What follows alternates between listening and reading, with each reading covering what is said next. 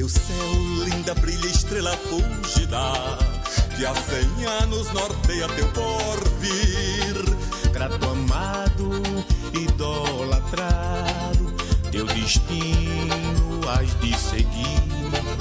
Grande e forte como nosso verde mar, bendita sejas, ó terra de Alencar. Para te exaltar, ó flor do Brasil, hei de te cantar, gentil, ó coração do Ceará, comigo a nação te cantará.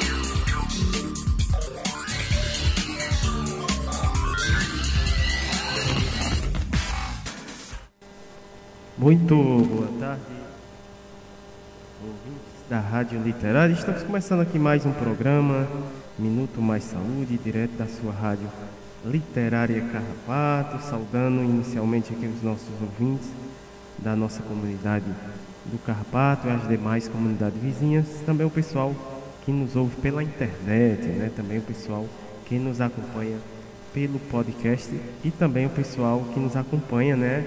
Estão nos acompanhando também é, pela pelo a Rádio Cafundó. É, a gente agradece demais, né? Todo o pessoal que nos acompanha está sempre coladinho com a gente todo sábado, né? A partir das 15 horas. É, começando aqui o nosso programa, como sempre a gente traz os dados referentes à Covid aqui da nossa cidade. É, no momento, utilidade pública. É, esses dados são fornecidos pela Secretaria Municipal de Saúde aqui da cidade do Crato. Né? Vamos, vamos a ele. Casos suspeitos, é, 79. É, internados temos 8. Confirmados 16.471. Recuperados 16.235. É, casos descartados aqui na nossa cidade, 31.861 óbitos. Aqui na nossa cidade, 230, né? isolamento, 4. É, total de notificados aqui na nossa cidade, 48.411 notificações aqui na nossa cidade é, e sempre a gente né, é, é, traz aqui né, para a gente permanecer aqui nos nossos cuidados, né, uso da máscara, o distanciamento, o álcool em gel também, então é importante a gente estar mantendo esses cuidados. Né? Boa tarde, Érica. Boa tarde, Samuel, né? Boa tarde a todos os nossos ouvintes, né? É, a nossa querida comunidade do Carrapado e as demais comunidades aqui circunvizinhas, né? A gente está dando continuidade. Já, na, na, já estamos na finalização da programação agora do mês de outubro, né? Vamos entrar em, em novembro e temos grandes novidades para a programação agora do mês de novembro. Maravilha. E já vamos de abraços ou você vai agora da primeira programação de hoje? Vamos, vamos de abraços, né? Depois a gente vai falar um pouco mais dos nossos convidados e colaboradores do nosso programa de hoje. Agora a gente vai de abraços, né, Erika? É, vamos sim, de abraços. E esse, esses abraços são bem especiais para todos os nossos colaboradores, mas também as nossas comunidades, né? A comunidade aqui do Carrapato, Vila Gregório, Vila Nova, Vila Pedrosa, Sítio Caiana, Sítio Coqueiro, comunidade do Chico Gomes, comunidade do Baixio, Baixio do Muquem, que está esse final de semana está cheio de atividade local, né? Que é a farinhada do Baixio, do Muquem. Três dias, né? Três dias de, de atividades intensas. Começou ontem à noite, né? Eu fui conhecer, né? O, o engenho é assim que chama, amor? Ah, não, é a Casa de Farinha. É um espaço cultural. É um espaço cultural é, chamado José Gomes, né? E estava o pessoal lá na mão na massa, literalmente, descascando a mandioca, né? Bem interessante, toda, toda a comunidade, claro que dentro da medida do, do possível, dentro das normas sanitárias, né? Todo mundo de máscara fazendo essa atividade. E o abraço de já de, de, de costume, né, para nossos colaboradores e apoiadores e queridos convidados e amigos. É para Patrícia Silva, da, da Rede Humaniza SUS, professor Ricardo Cecim, Lorraine Solano, Graça Portela da Fiocruz, Rio de Janeiro, a nossa grande parceira, a Rádio Paulo Freire, da Universidade Federal do Pernambuco, nosso querido Sérgio Aragac, Margarida Pereira, doutor Olivandro, né, um grande colaborador, vai estar conosco no próximo final de semana. E assim a gente também estende o abraços para a equipe toda do doutor Olivandro, Olivandro, da UBS Mutirão 1, lá de Cajazeiras, na Paraíba, Sandro Honório, a Adinalda, a Gisele, a Cícero, a Gleidson, a Dayane, Dona Galdinho, Dona Gorete, a Léa, nosso querido professor também, Alcindo Fela, professora Vanderleia Pulga, Ney Vital, da Rádio Cidade 870 de Petrolina, no programa a, Nas Asas da Asa Branca, professor Itamar Lage, Paula Érica, a ANEPS, é, a ANEPS, o Movimento SUS nas Ruas, a nossa querida irmã Rádio Cafundó, Jaqueline Abrantes e a nossa querida professora Vera Dantas. Vamos falar aqui da nossa programação, do programa de hoje. Lembrando que o tema do mês de outubro, né, Agentes Comunitários de Saúde, Agentes Transformador e o Enfrentamento da Pandemia. Né? Durante esse mês a gente está é, trazendo, né, é, falando sobre o trabalho dos agentes comunitários de saúde. E hoje, primeiro bloco, Atualidades e Pandemia, vamos ter a participação da Jaqueline Guimarães, também da Rosineide Rosa da Silva, da, também da Maia, Maiana de Azevedo, Dantas, né? e da Cleone Batista Januário da Silva. Né? Esses são os nossos convidados do primeiro bloco. No segundo bloco, saúde bem-estar e educação, vamos ter a participação mais uma vez da Etna Thaís, né? ela vai estar mais uma vez aqui conosco no programa de hoje. Também vamos ter no segundo bloco a Karina Rocha também, né? Já já, daqui a pouco, no nosso programa, no terceiro bloco, é, Momento Arte, Cultura, Prosa e Poesia e o projeto Prosa RHS. Também temos quinzenalmente, né? O projeto Nordestinados à Lei. E hoje teremos o projeto Prosa RHS, né? Grande parceiro aqui do nosso programa. Pessoal, toda a turma, toda a equipe da Rede Humaniza SUS conosco hoje. E quem vai estar conosco é o Rafael Travia, né? É ele que vai estar conosco no primeiro, no terceiro bloco, né?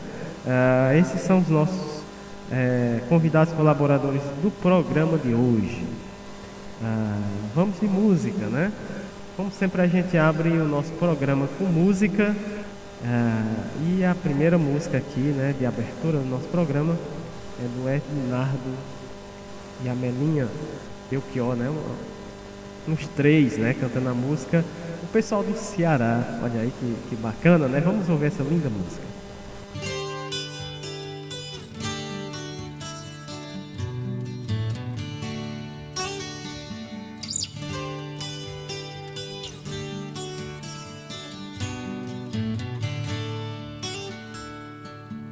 Eu venho das dunas brancas, da onde eu queria ficar, deitando os olhos cansados, por onde a vida alcançar. Meu céu é pleno de paz, sem chaminés ou fumaça, no peito enganos mil, na terra é pleno abril no peito enganos mil, na terra é pleno abril. Eu tenho a mão que aperreia, tenho sol e areia. Sou da América, Sul da América, South América. Eu sou a nata do lixo, sou do luxo da aldeia, sou do Ceará. Aldeia, aldeia estou batendo na porta pra lhe aperrear, pra lhe aperrear, pra lhe aperrear. Eu sou a nata do lixo, sou do luxo da aldeia, sou do Ceará. A praia do futuro, o farol velho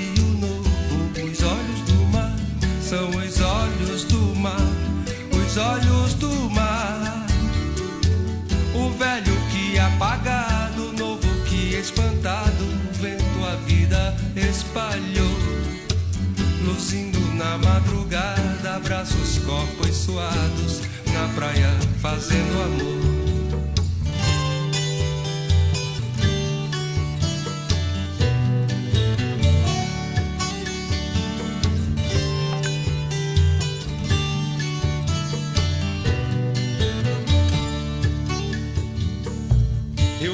das dunas brancas, de onde eu queria ficar, deitando os olhos cansados, por onde a vida alcançar. Meu céu é pleno de paz, sem chaminés ou fumaça, no peito enganos mil. Na terra é pleno no peito enganos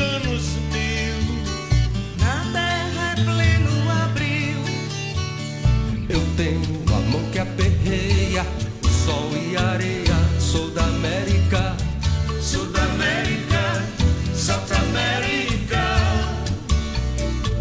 Eu sou a nata do lixo, sou do luxo da aldeia, sou do Ceará. Aldeia, aldeia estou batendo na porta pra lhe aperrear,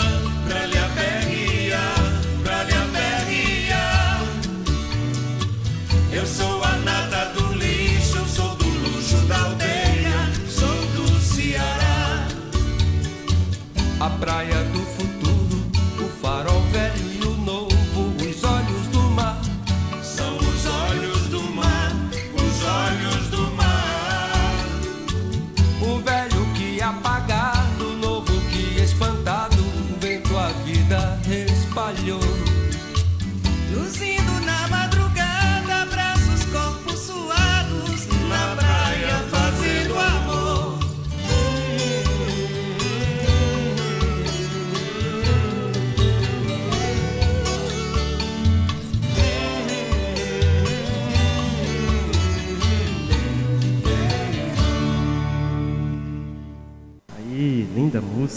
pessoal do Ceará, né? Cantada pelo trio Ednardo, Armelinha e o Belchior. Né? Grande trio. É... Começando aqui o nosso programa com o primeiro bloco, Atualidades e Pandemia. Vamos ter a participação da Jaqueline Guimarães, né? que é enfermeira é, da Estratégia da Saúde da Família lá do Juazeiro do Norte, mestre em enfermagem pela URCA, mestre em desenvolvimento regional sustentável pela UFCA, né? mentora da, do ACS TIM, né? Uh, docente do curso de enfermagem da URCA, né? Aqui fala aqui da cidade do Crato, aqui na, na nossa cidade, né? É, o tema da fala da Jaqueline é sobre o papel do agente de saúde do, no SUS e no enfrentamento da pandemia. Né? Vamos ouvir a fala da Jaqueline Guimarães. Seja bem-vinda aqui ao nosso programa. Muito boa tarde, Jaqueline. Olá, Érica. Olá, Samuel. Me chamo Jaqueline Guimarães, sou enfermeira e estou diretora do planejamento aqui no município de Juazeiro do Norte e também tenho vasta experiência como docente no ensino superior no departamento de enfermagem na URCA como professora substituta. E estou no programa Minuto Mais Saúde da Rádio Carrapato. E vou conversar um pouco com vocês e seus ouvintes sobre o papel do agente comunitário de saúde no SUS e no enfrentamento da pandemia. Bem, para a gente falar um pouquinho sobre o papel do agente comunitário de saúde, é importante mostrar mostrarmos que essa categoria tão importante, ela está inserida na atenção primária, que é considerada a principal porta de entrada no SUS através das equipes de saúde da família. Os agentes comunitários de saúde, eles são um dos membros que compõem a equipe de saúde da família, sendo considerada a categoria profissional que representa o principal elo entre comunidade e os profissionais que estão sediados na unidade básica de saúde. E, portanto, eles têm um grande papel no enfrentamento da pandemia pois esses profissionais realizam uma série de ações que vão desde ações de monitoramento de novos casos, detecção de novos casos, bem como orientação e educação em saúde com relação às principais medidas sanitárias de enfrentamento da Covid-19, no que tange às questões de higiene, distanciamento social, uso obrigatório da máscara, a orientação quanto à importância da imunização, inclusive muitos municípios agentes de saúde são os principais articuladores no processo de agendamento, inclusive observando e fazendo a buscativa de quem não tomou a segunda dose.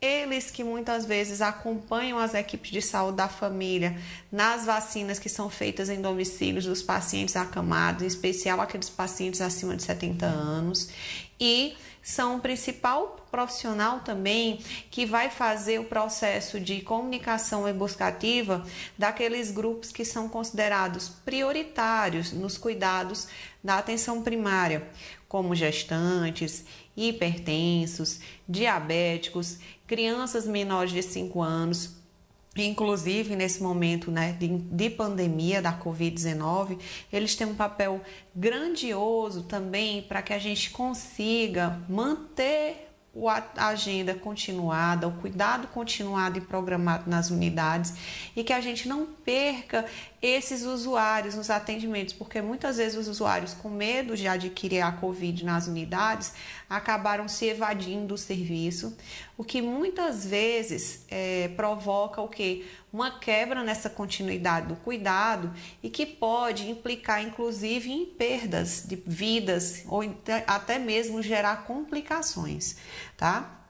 Então, os agentes comunitários de saúde, no âmbito do SUS, eles têm um papel grandioso. Eles são uma categoria profissional que veio antecedendo mesmo a formação da atenção primária, a a existência da categoria dos agentes de saúde antecede a criação das primeiras equipes de saúde da família e eles foram os primeiros profissionais inseridos no território. Esses profissionais iniciaram suas atividades realizando cadastro das famílias, então eles são os principais vinculadores da população nacional ao SUS, isso mesmo. Os agentes de saúde que casa a casa realizam o cadastro domiciliar e o cadastro individual no território e que eles que vão trazer o retrato da realidade da população em cada bairro em cada comunidade. Lá nesse território, os agentes de saúde, eles também vão identificar as áreas de maior risco, vulnerabilidade, os pacientes que precisam de um acompanhamento com maior frequência, bem como eles são os principais articuladores das políticas e programas junto ao território. Então, eles vão levar e trazer informação do território para as equipes de saúde da família e para os pacientes que devem ser monitorados e assistidos por esses importantes profissionais. E aí, gente, só para acrescentar um papel importante do agente de saúde também com um profissional que estimula o que a gente chama de orientação comunitária, da, da população realmente conhecer os seus direitos e deveres, a cultura do povo ser valorizada, bem como os seus conhecimentos. Com o advento da pandemia, os agentes de saúde tiveram uma grande, um grande impacto inicial, o que fez com que muitos adoecessem, assim como outros profissionais da rede do SUS pois esses profissionais eles não puderam é, ficar protegidos em suas casas. Né? Quando a pandemia surgiu, em meados de fevereiro de 2020, não existia nem ainda um sinal de vacina, de nenhuma forma de enfrentamento da, do SARS-CoV-2, do coronavírus, e esses profissionais tiveram que manter suas atividades de orientação no território, claro que munidos de EPIs, de medidas de proteção, muitos deles, inclusive, relatando é, em algumas denúncias que não tinham os EPIs, isso a nível nacional, viu, gente? Pensando de uma forma nacionalmente na categoria, muitos tiveram que ir a campo, sem condições de trabalho, sem orientação devida, e que isso impactou muito no adoecimento da categoria. E aí através de uma oficina que eu realizei com um grupo de quase 3 mil agentes de saúde, que foi a Semana ACS Time, eu pude ter uma articulação maior com esses profissionais e identificar os principais impactos que esses servidores sofreram nos primeiros meses da pandemia e levar conhecimento, porque eu sempre falo que o agente de saúde é um profissional gigante e que merece todo o investimento do SUS. No tocante a, a aspectos como fardamento, equipamentos de proteção individual, valorização profissional e equipamentos principalmente equipamentos de proteção individual para que eles realizem suas atividades com segurança tá? Então, a priori, o principal impacto que eles sofreram foi realmente atuar no território com risco de adoecimento, com risco de levar a morte a algum ente familiar, porque nós que trabalhávamos no momento da pandemia, eu me coloco nesse grupo porque nessa fase inicial da pandemia eu estava na assistência. Nosso maior temor era realmente de adquirir a, a doença, a Covid-19, e levar para o nosso seio familiar e acabar cometendo um paciente, levando à morte alguém, alguma pessoa amada nossa, né, próxima a nós. E outro ponto é, que os agentes de saúde enfrentaram nesse momento da pandemia foi o acolhimento daquelas pessoas que tiveram perdas no território. Nós enfrentamos no cotidiano do território famílias em que vidas foram ceifadas, é, pessoas que perderam seus pais, seus avós, seus irmãos, seus filhos para a pandemia e que a gente precisava de um suporte psicológico. É, outro grande problema, o conflito de informações, informações inclusive sem bases científicas, disparadas por meios sociais como WhatsApp, YouTube, pela internet de uma forma geral, Instagram.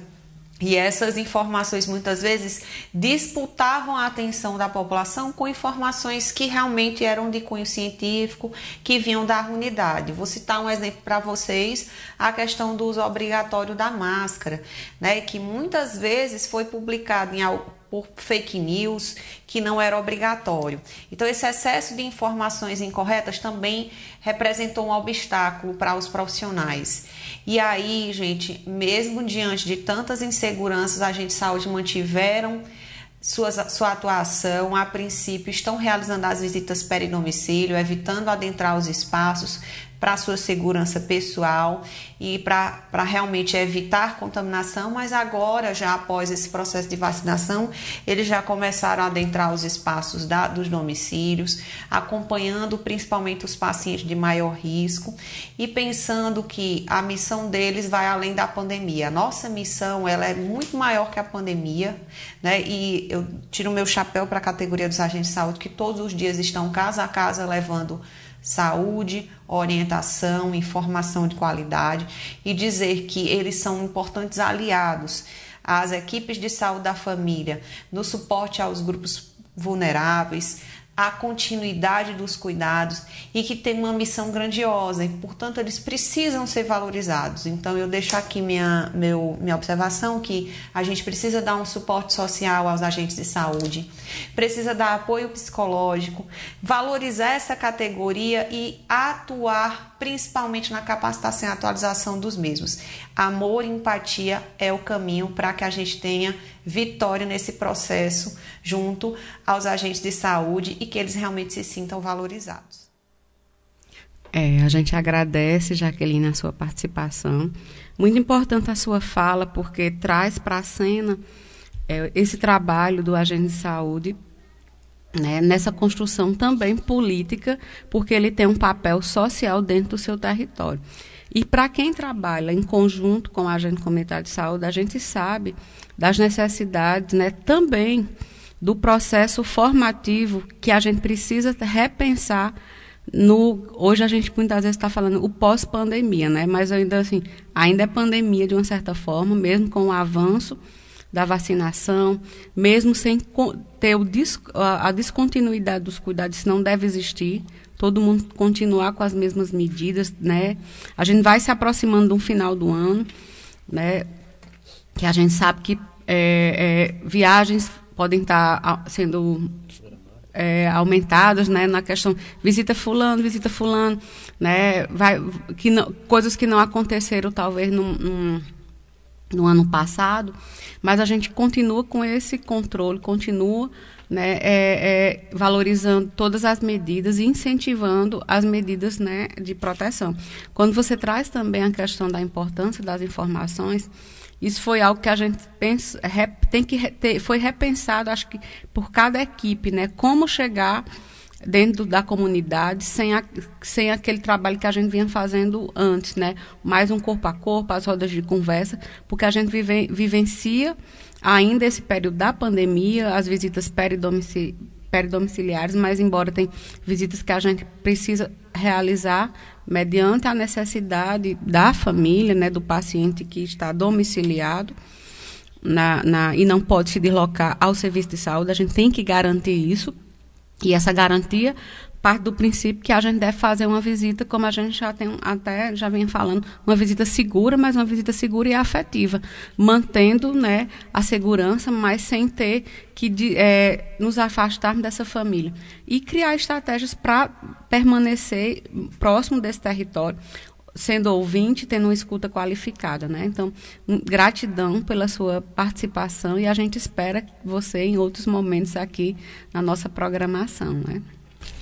Tá aí, né? Tivemos a fala da Jaqueline Guimarães abrindo aqui o nosso programa, o nosso primeiro bloco.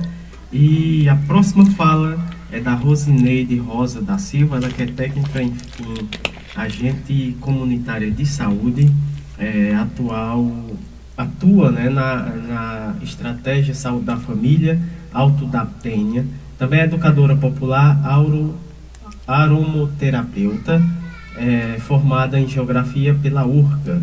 É, ela é da cidade daqui também, aqui da nossa cidade do Crato. Ela vai falar sobre as lutas atuais do agente comunitário de saúde a nível municipal e nacional. Né? Então seja bem-vinda aqui ao nosso programa, Rosineide Rosa. Samuel. Boa tarde a todos os ouvintes da Rádio Literária Carrapato. Gostaria de agradecer a você e a Érica Formiga por todo o apoio e a valorização para com o agente comunitário de saúde. Sou Rosineide Rosa, técnica em agente de saúde com atuação no bairro Alto da Penha. sendo também conhecida como Neidinha. Sou educadora popular e agora estou me aprofundando nas práticas alternativas e complementares de saúde com a, a aromaterapia. Eu venho acompanhando a programação semanal e vejo que esse mês vocês estão ainda mais valorizando o agente comunitário de saúde. Acredito que pelo fato de em 4 de outubro ser comemorado o dia do ACS. Ficar aqui mais uma vez nossa gratidão pelo reconhecimento e os parabéns a todos os agentes comunitários de saúde e agentes comunitários de endemias. Aproveitando essa abertura que vocês sempre nos dão e a audiência do programa, que sabemos estar em vários lugares desse país. Venho hoje falar sobre nossas lutas, algumas atuais e algumas que já se estendem há um bom tempo. A nível federal, hoje temos três grandes lutas. A primeira não é uma luta só nossa, mas de toda a população, que é a da não aprovação da reforma administrativa da forma que ela está posta pois ela vem mutilar com o serviço público e com o tão sofrido e necessário SUS. Deixo aqui a sugestão que cada um de nós procuremos nos apropriar desse assunto e lutarmos pela não aprovação dessa PEC, pois o serviço público do nosso país está correndo grande risco. No que se refere ao agente comunitário de saúde e o agente de combate às endemias, estamos lutando pela aprovação de duas PEC, a PEC 14 e a PEC 22. A PEC 14 trata da desprecarização da profissão do agente comunitário de saúde e do agente de combate às endemias, como também da aposentadoria especial destes profissionais. Nós atendemos todos os critérios para ter esse direito assegurado. Mas, de fato, ainda não o temos, pois existem colegas com 25, 28, até 29 anos de trabalho que ainda estão na luta para se aposentar, esperando completar os 30 anos para se aposentar no regime geral. Temos também a PEC 22 de 2011 que trata da responsabilidade da União sobre os repasses financeiros do agente comunitário de saúde e do agente de combate às endemias. A gente sabe que se os recursos vierem fundo a fundo, tem uma maior possibilidade de não se perder no caminho, como também ser aplicado da forma correta. Por isso a nossa luta para que essa PEC seja aprovada. A nível municipal, temos nossa luta pelo retorno de uma coordenação específica que nos foi tirado desde o início da gestão atual. Nos foi repassado que não temos mais direito a essa coordenação pelo fato de mudanças nas leis do SUS. No entanto, a perca dessa coordenação local nos deixou meio desnorteado. O que não agravou ainda mais a situação é que nós, agentes comunitários de saúde, que temos vínculo, com municípios, contamos com uma, com uma comissão que nos dá um suporte junto ao sindicato municipal. E os colegas que são vinculadas ao Estado têm uma associação própria. Mesmo assim, a falta de uma coordenação exclu exclusiva dificulta bastante nosso trabalho isso se evidenciou ainda mais agora com a pandemia. É certo que temos coordenação na estratégia de saúde da família, mas ela é voltada para várias equipes e para diversos profissionais. Sabemos que o trabalho do agente comunitário de saúde é basicamente a visita domiciliar. No entanto, precisamos preencher fichas, fazer cadastro, alimentar sistemas como a B Território, como o ESUS, que precisa de uma pessoa com maior conhecimento no assunto para nos dar suporte. Então, Samuel e ouvintes do programa Minuto Mais Saúde, sabemos e somos gratos pelo, reconhec pelo reconhecimento que vemos adquirindo ao longo do tempo Principalmente agora com a pandemia, o trabalho do agente de saúde se evidenciou bastante.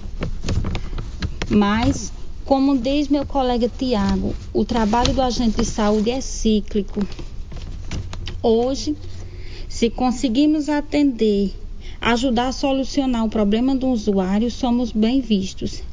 Mas, quando não está ao nosso alcance a solução do problema, somos taxados de, dos piores adjetivos. Chegou até dizer que não fazemos visitas ou como aconteceu com uma colega aqui do município que sofreu agressões físicas. Por isso, precisamos também termos nossos direitos assegurados.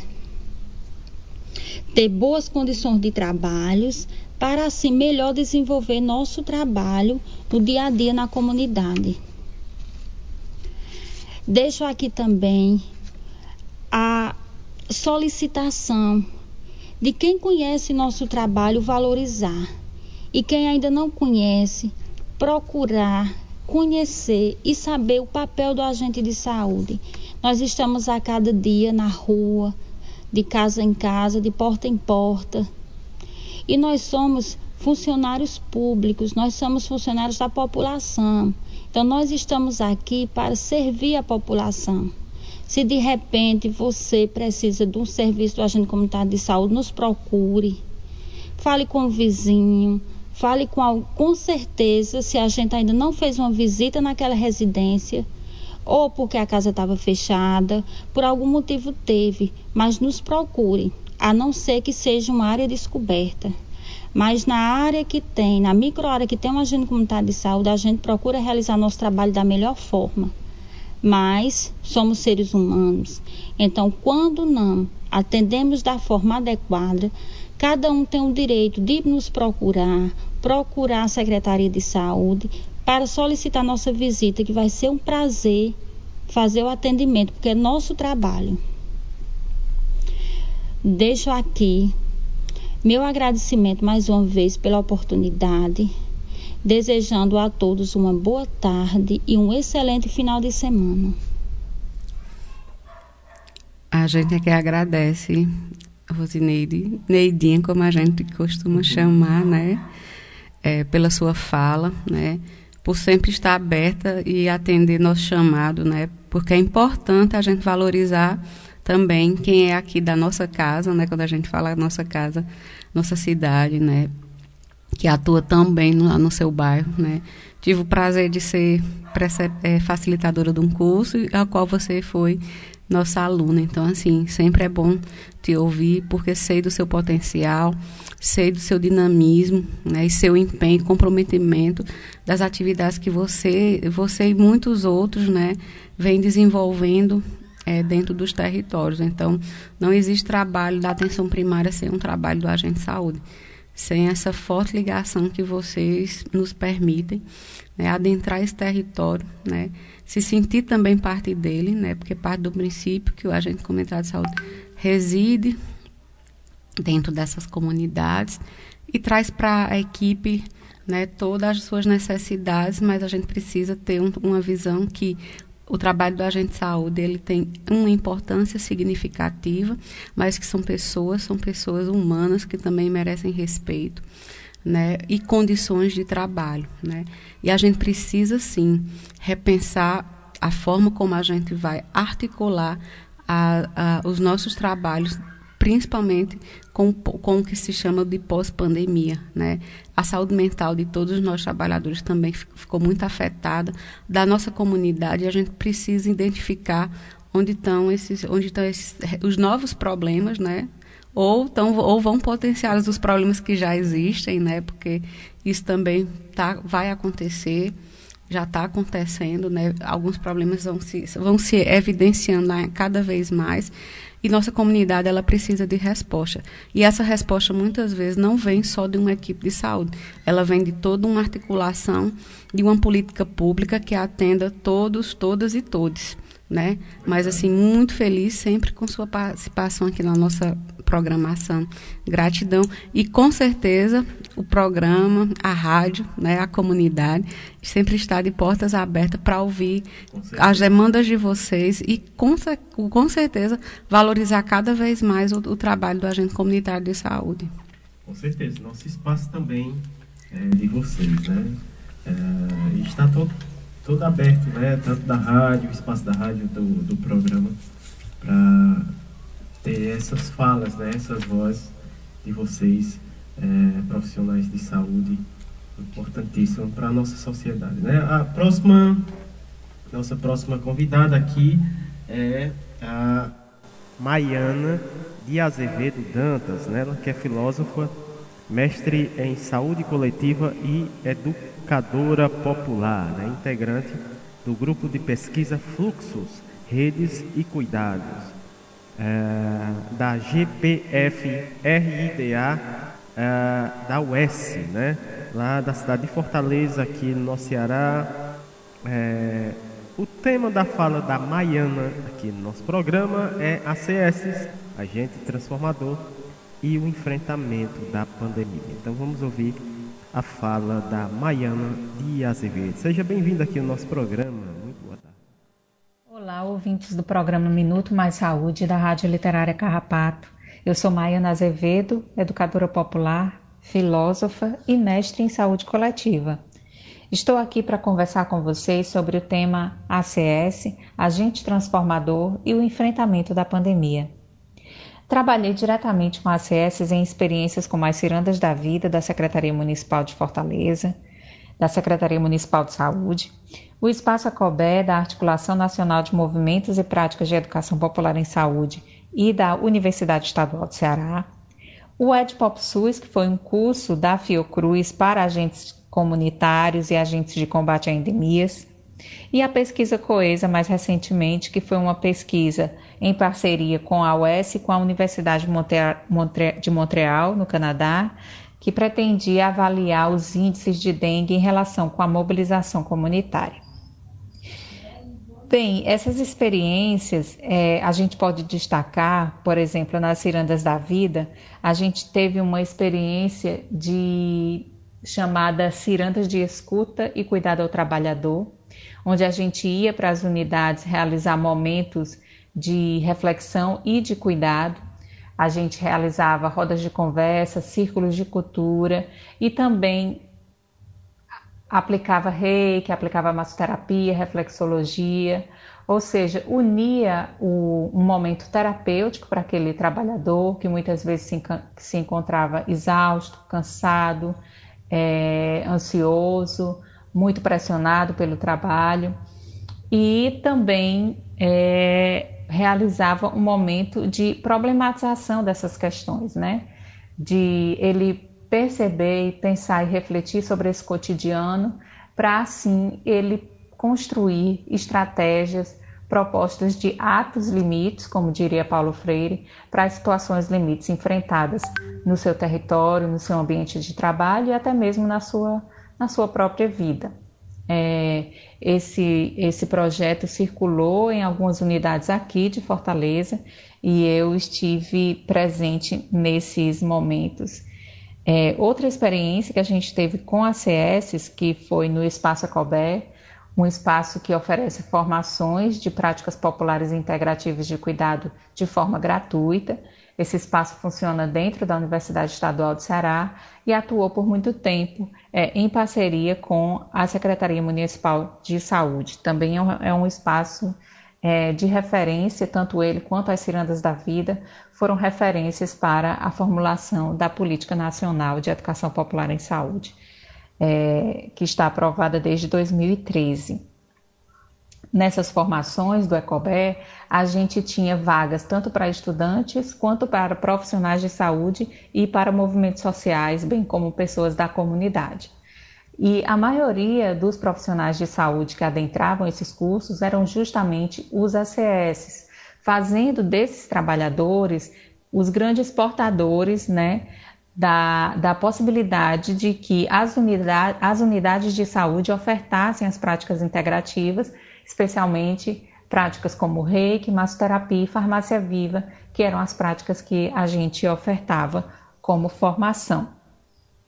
Já no Edpop SUS da Fiocruz, atuei como educadora, né, junto, os ACS eram o principal público desse curso, é, e a gente pôde perceber no Edpop SUS mais diretamente a, a, a mudança de perfil do ACS, né, onde muitos já não tinham tanto vínculo com o seu território, quando a gente propunha algumas ações de círculo de cultura com as comunidades, alguns tinham dificuldade, pois não tinham mais aquela articulação comunitária com grupos é, mobilizados né, para esses, esses trabalhos.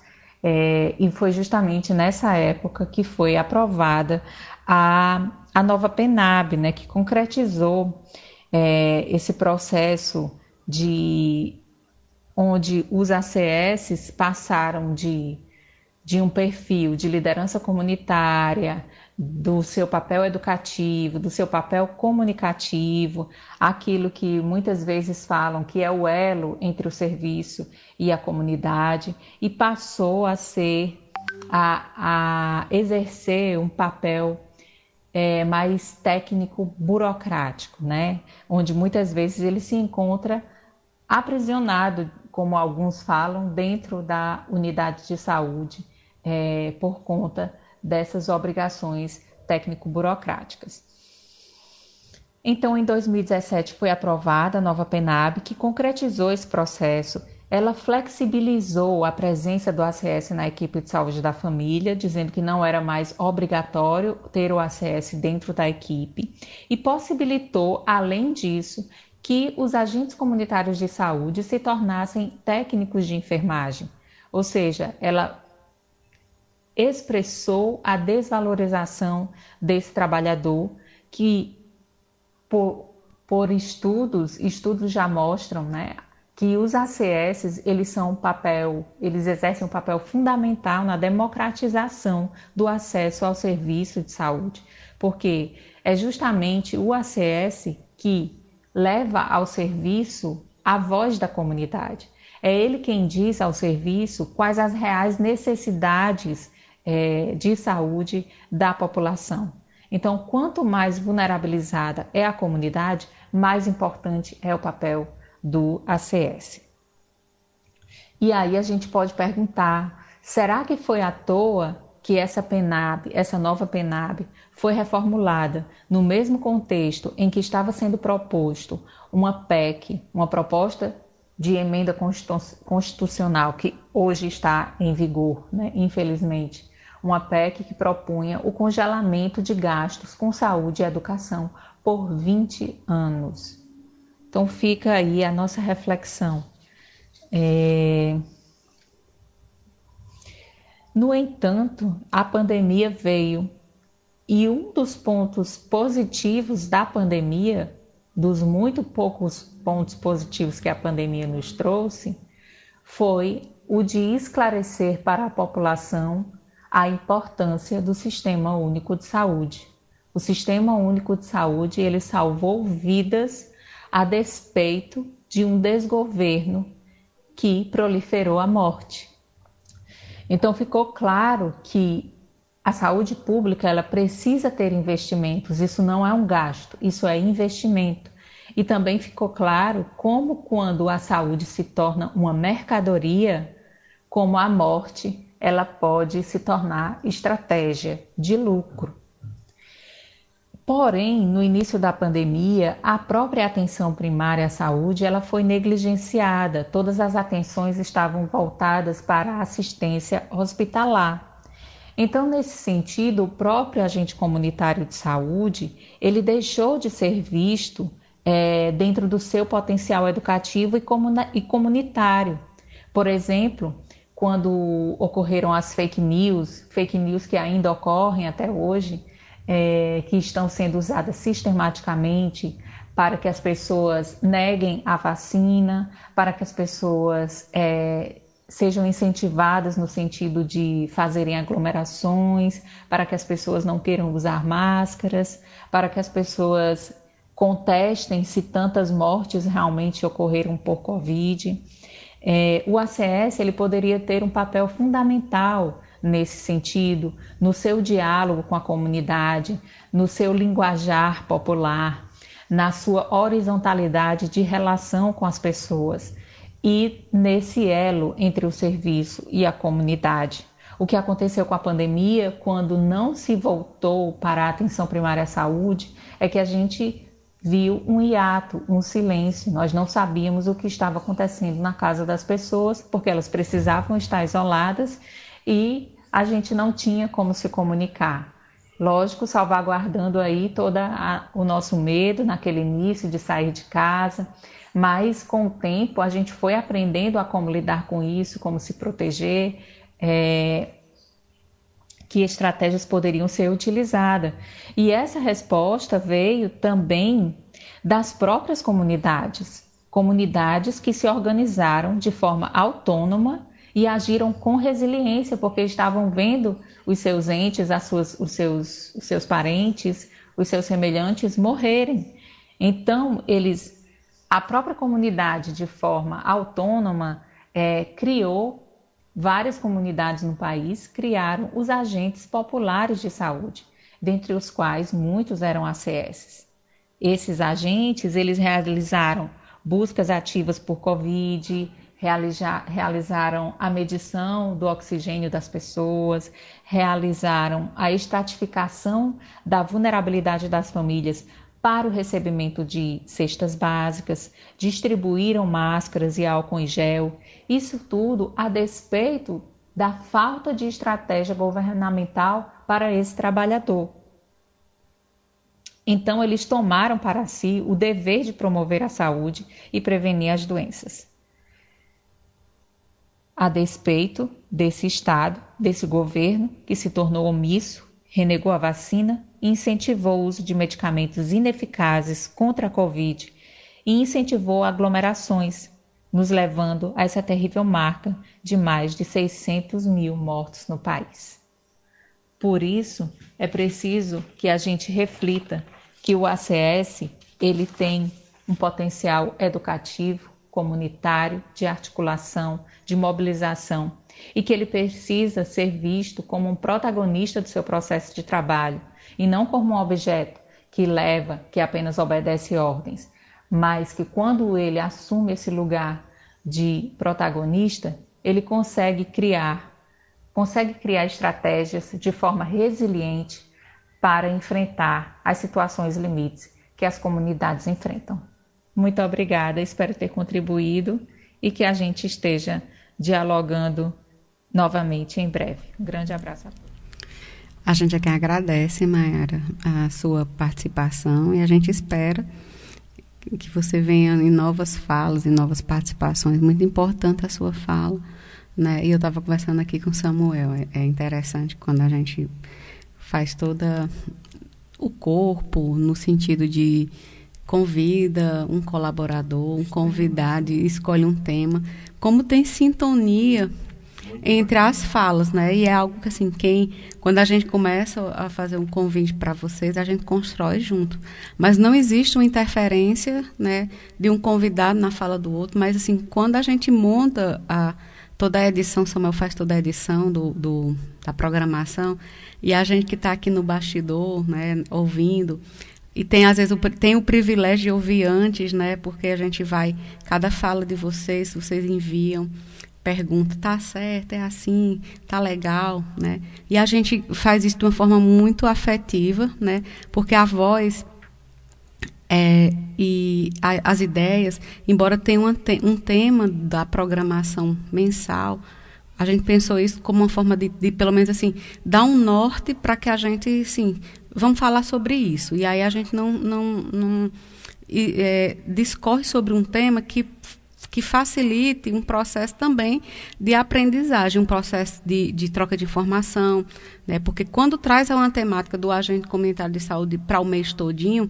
é, não vai esgotar o tema, não vai esgotar o papel da gente, não, não nos limita, mas nos, nos amplia no sentido de que é o mês que a gente possa estar dando oportunidade de conhecer mais o trabalho ou aquela temática quando quando é escolhido outro tema, né? Vamos supor, teve um mês que a gente trabalhou economia solidária, para que a comunidade, para que os ouvintes eles passem a, a, perceber que aquele aquele assunto ele não ele não limita o trabalho do agente de saúde não, é, não só é visitar a casa, é muito mais do que isso.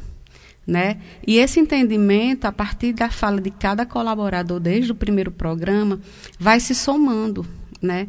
E esse conhecimento ele, ele, ele, ele, ele começa a ser bem significativo porque cada um de vocês, cada um do, dos convidados ou dos colaboradores que assim a gente denomina, traz na sua fala aquele significado que é individual, que é específico, que é singular, né? Mas que as, que as percepções, né, no conjunto de, da, da, das falas, elas se complementam. Então a gente fica assim, fica bem achando bem interessante esse, esse, esse processo que é algo natural. Então assim, e para a gente também é algo positivo, porque assim é uma sintonia, né? Porque cada colaborador convidado quando a gente tem esse primeiro contato de convidar, de, de, e a pessoa diz um sim, a gente assim já começa uma relação afetiva, já começa aquela pessoa né, a fazer parte do programa.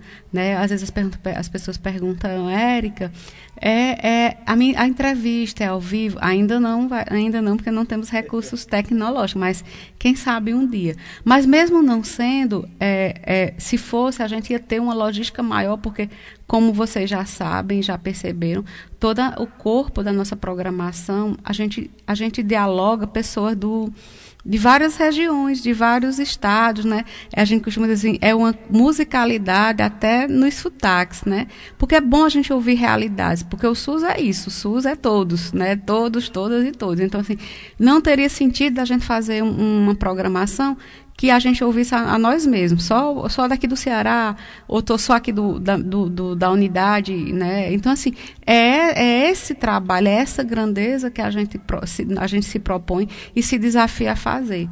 Resistir, mostrar que o SUS é de todos nós, e que, e que ocupa, ocupa vários espaços. E esses espaços, eles são, eles são dialogados, eles são transformados né, a partir do momento que a gente traz para a cena também a figura do agente comunitário de saúde, né, dentro do, do SUS. Então, assim, Maiana, gratidão por sua colaboração. E vamos seguir, Samuel. Que é a Cleone Batistas Januário da Silva. Ela que é formada em pedagogia atua como ACS na UBS Frei Tito, no bairro da Praia do Futuro, lá em Fortaleza, né? aqui no nosso Ceará. O tema da Cleone, uh, a vivência do agente comunitário de saúde na pandemia. Então, seja bem-vinda mais uma vez aqui no nosso programa, Cleone. Muito boa tarde. Bom dia, amados. Desejo a cada ouvinte saúde e paz. Sou Cleo, agente comunitária de saúde de Fortaleza, da UAPS Freitito de Alencar Lima, na Praia do Futuro 2.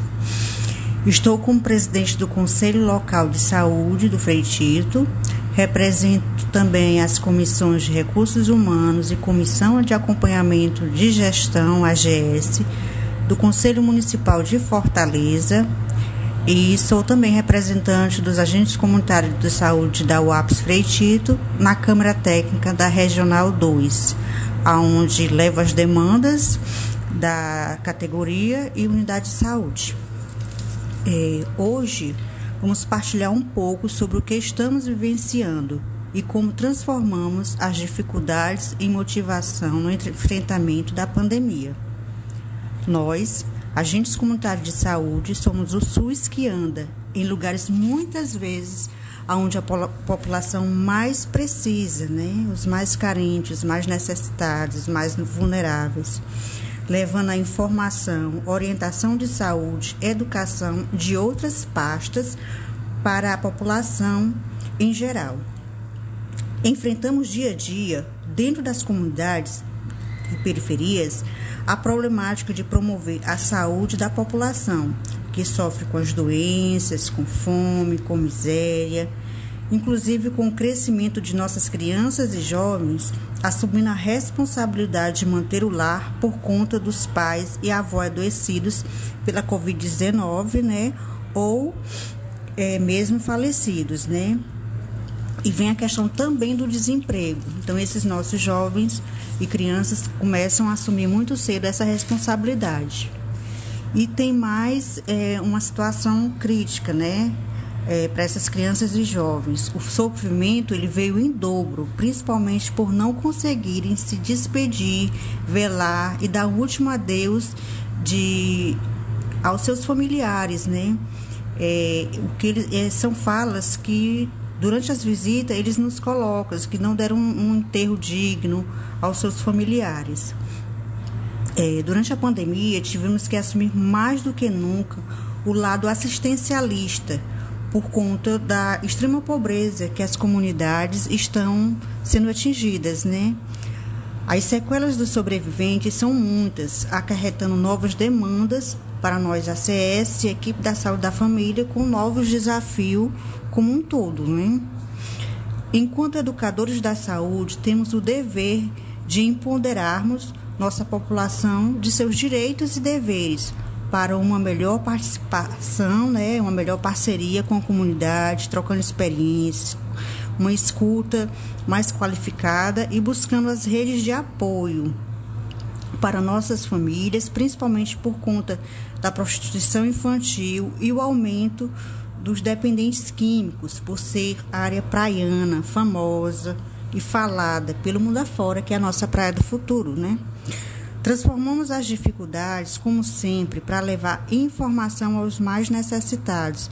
A gente é, está vivenciando né, um novo momento, então a gente acabou que utilizando mais ainda o WhatsApp, voltamos às cartas, vídeos, mensagens, fotos, inclusive fazendo videochamada para famílias né, e amigos, por pela questão da distância, para tentar diminuir a solidão e a saudade que vem afetando a saúde mental de todos, porque muitos nossos, a nossa população ainda não tem celular, não tem internet. Os que têm celular não têm internet. Então a gente procura de uma certa forma estar tá sempre colaborando com essa população, né? Nossas redes de apoio vêm colaborando com a ajuda de cestas básicas, cota para o gás de cozinha de pessoas que estavam internadas e cozinhando no fogão a lenha. Essa cota é, ela é feita, a gente acaba é, pedindo ajuda aos comerciantes, né? Para que a, as pessoas, quando virem do hospital, que estavam cozinhando a lenha, não tenham esse primeiro momento de estar tá tendo que cozinhar a lenha novamente, pra, pela questão da, da problemática, né? Da respiração, os problemas de respiratórios. Não é para todos, a gente faz o que pode, o possível dentro das nossas possibilidades. A gente acaba que é, tendo esse cuidado, né, que foge além das nossas atribuições. O que nos motiva é ver um sorriso no rosto dos pacientes e a melhora na saúde. É, isso é muito gratificante, porque a gente vê o olhar de gratidão, o, o gesto que eles nos fazem, é, o abraço que eles nos dão, nos dão, né? As mensagens que eles mandam para a gente de gratidão, isso nos motiva, porque essas pessoas, assim como nós, somos vitoriosos dessa pandemia, né? É, já em relação à saúde, ela vem dando um show, porque com pouco investimento, né, sem muito apoio do governo federal, vem avançando, criando meios de promover a saúde para a população. É, quero deixar aqui meu desabafo, né? Os cortes à saúde, a desvalorização dos profissionais, pouco investimento para a compra de medicação e materiais e equipamentos mais avançados é, concursos públicos que não estão tendo levaram e nos levam a adoecimento, né, tanto físico quanto mental.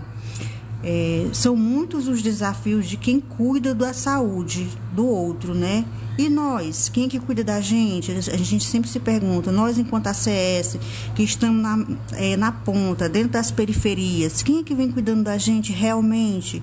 Quem é que vem se preocupando com a nossa saúde física e mental? Que, é, porque além de tudo que a gente vem vivenciando, nós não podemos esquecer que dentro das periferias tem a violência, que ela está bem latente, né? É, avassalando também, juntamente, avassalando juntamente com a doença, né? É, desde já quero agradecer pelo convite da equipe, da rádio, da comunidade Carrapato. Quero também agradecer às pessoas que participam, aos ouvintes e aonde podemos partilhar um pouco, né, aqui nessa rádio, é, desabafar, falar um pouco do que a gente vem vivenciando. Desejo a todos é, uma saúde pública de dias melhores para a nossa população, uma saúde de qualidade para o nosso SUS, é, um SUS que realmente seja para todos e que seja de qualidade. Quero aqui deixar claro também e parabenizar todas as pessoas que lutam para que o SUS não não tenha um desmonte geral, né? Porque com as OS eles estão desmontando o nosso SUS aos poucos.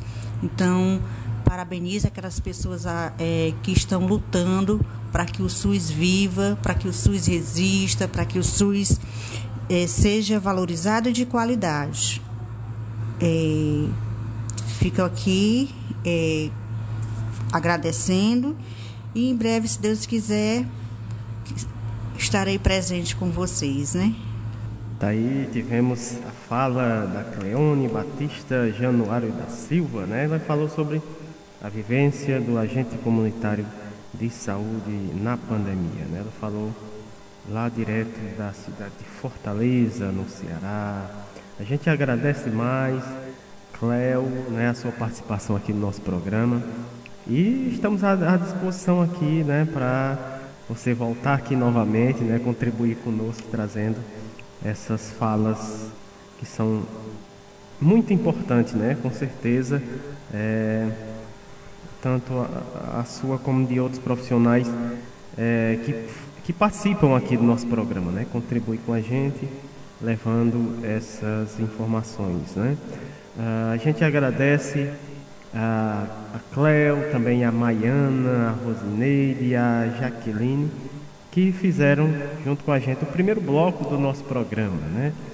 Antes da gente ir para a música, vamos falar aqui sobre um evento muito bacana que está acontecendo nesse momento, né? Lá no Baixio das Palmeiras, é isso, Érica? É, é, a Casa de Farinha do mestre José Gomes, que é um espaço cultural lá, né? E, e, está tendo uma atividade, na realidade começou ontem, né? Tivemos início das atividades ontem, das 14 às 18 horas. Tiveram a colheita e o transporte uh, do material, de 18 às 21 também a raspagem, né? Todo a, a a parte preparatória né, do evento. Uh, hoje, né, uh, das quatro, né, começou das quatro da manhã às 12, tivemos a tritura, lavagem e, press, e a prensa e o peneirado, né, lá do, da farinha, né, todo o processo aí de, de, de construção da, da, fabricação da farinha, né, Erika? Bem interessante aí. É, e aberto para o pessoal estar tá é, acompanhando. Né? Acompanhando, né? assim, é um espaço aberto, literalmente, né? Está sendo assim, é, as pessoas que estão trabalhando são familiares, né? Então, assim, mas tudo dentro de, uma, de, um, de um quantitativo é, considerado dentro das normas sanitárias, todo mundo usando máscara, tem disponibilidade álcool gel, pessoal dentro dos espaços, como o espaço é aberto. Mas achei interessante, né? É, é, e é um trabalho que eu vi mais o. É um trabalho de força, mas eu vi mais a mulher nessa atuação, pelo menos não, quando eu fui ontem à noite lá, assim, o descasque da, da, da mandioca, né? Então é um processo bem interessante, mas assim, e tem os cânticos, então elas cantavam também nesse processo. Era, é, um, é um encontro, é um momento também de, de uma felicidade, porque está retomando uma atividade que foi realizada é, coletivamente, porque juntou, vamos dizer assim, fulano plantou a mandioca no, no, seu terreno, aí deu uma parte, aí fulano deu outra, aí deu outra. Então, assim, é toda uma rede colaborativa para fazer esse processo. E é importante também dizer, é, Samuel, que é, a retomada da casa de farinha ela conta com um apoio, né? Acho que você está vendo aí, né? Isso, né? E, e, ela já, e ela é um ponto já também de cultura dentro do espaço do Baixio do Muquem, né? Para futuramente visitação, para também gerar renda, né? Uma economia solidária. Né, de, de promoção de, de, bons encontros né, e, que, e de, e, de, união dessa comunidade, né, desse resgate histórico, porque a Casa de Farinha já existe há, há bastante tempo. Inclusive, eles têm um Instagram, eles têm um, um Facebook, né, que eu acho que é Casa de Farinha José Gomes. Se não, então é José Zé Gomes Casa de Farinha. Então, Mestre José Gomes. Então, assim, vocês, quem tiver interesse em conhecer o trabalho, é bem interessante, né, dessa comunidade que é o Baixio. O Baixio como um todo, né? Porque lá tem, tem dois baixios, né? É, tem o Baixio das Palmeiras e o Baixio do Muquem. Então, mas são comunidades que se unem em prol né, da, do, do seu bem viver, o que é importante, né? Uma comunidade está é, junto, né? E procurando alternativas para essa própria subsistência, né? Eles têm também a feira agroecológica nos sábados. Já, essa feira já funciona no Baixio do, das Palmeiras. É, tem que para mim não trocar os nomes, né? Que é dentro lá da, da casa de Quitéria, né? Então assim é outro mais outro um, outro e tem outro espaço também que é um museu que estão é, revitalizando lá, que eu ainda não vou aprender o nome, para a gente depois trazer para cá. Então, assim, o Baixio sempre. E, e o pessoal do Baixio sempre junto aqui com a gente na, na feira, né? Então, o bom dessa, desses momentos é esses entrelaços, né? As comunidades elas se unem, se apoiam, né? E constroem a, o seu, seu modo de vida num olhar mais coletivo, né? E compartilhado. Isso é o que é importante. E agora vamos de quê?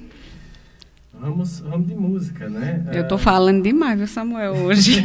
é a culpa tua que tá botando pra falar. Antes, vou, só encerrar aqui a programação, né, desse evento que está acontecendo, já está acontecendo, né? Foi, começou ontem, dia 22, é, permanece hoje, dia 23, no sábado. Né? É, nesse momento está acontecendo a mostra do processo de torragem e fabricação do beiju e amanhã, domingo, de 7 até o meio-dia, o término desse evento com a fabricação do beijo. Olha, rapaz, que delícia! Esse é um encontro, esse é um evento né, é, da Casa de Farinha do mestre José Gomes, lá do Baixio das Palmeiras, né, um espaço cultural aqui da nossa cidade, do Crato, como a Erika falou, retomando as atividades, né, claro, de forma bem segura né, e controlada. Uh, Vamos de música, né? A, próxima música aqui encerrando o primeiro bloco. É, deixa eu ver aqui. Cleo, Cleo Rojas, né? El, El Condor Pasa. linda música, vamos ouvir aqui essa linda música. Já já a gente volta com o segundo bloco.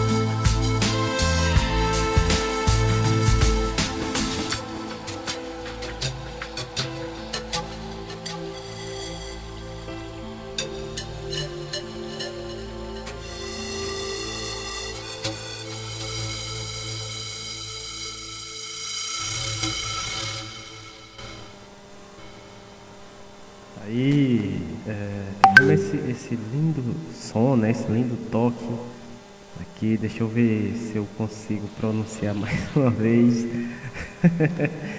Quase que não sai da, da primeira vez, viu, Patrícia? Ah, é, como é o nome da música? Léo Porras, eu acho, né? El Condor Pasa. Quase que não sai, mas saiu. Ah, com essa música a gente retoma aqui o nosso programa com o segundo bloco saúde, bem-estar e educação, né? Vamos ter a participação dela que já faz parte aqui do nosso programa, nossa querida Etna Thaís, é, ela que é instrutora de artes orientais Tai Chin Quan e Chin Kun, Chin, Chin Kun, né? É, facilitadora também de meditação, auriculoterapeuta, psicóloga de, da, na saúde pública de Blumenau há 27 anos é, com projeto Práticas Integrativas na área de saúde mental. Ela fala lá de Blumenau Santa Catarina. Um grande abraço para todo o pessoal que nos escuta lá de Blumenau. O tema da fala da Etna, os elementos, ela vai falar né, sobre os elementos dos nossos movimentos, né, dar continuidade a nossa, aos nossos encontros com elas né, anteriores. É, Hoje é sobre o espaço. Então vamos ouvir nossa querida Etna. Seja bem-vinda aqui ao nosso programa mais uma vez, Etna. Ah, o espaço é seu agora. Muito boa tarde.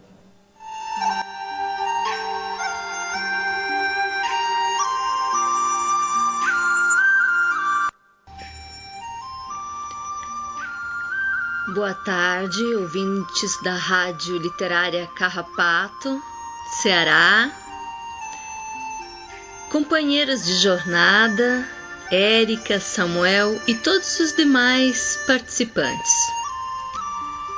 Como sempre digo, é uma satisfação estarmos juntos em nossos encontros quinzenais, falando sobre saúde e refletindo sobre situações que poucas vezes nos damos conta de como existem em nossa vida e em nosso cotidiano. E é dessa forma que a temática que estamos falando nesses últimos meses está chegando ao fim. Os elementos de nossos movimentos.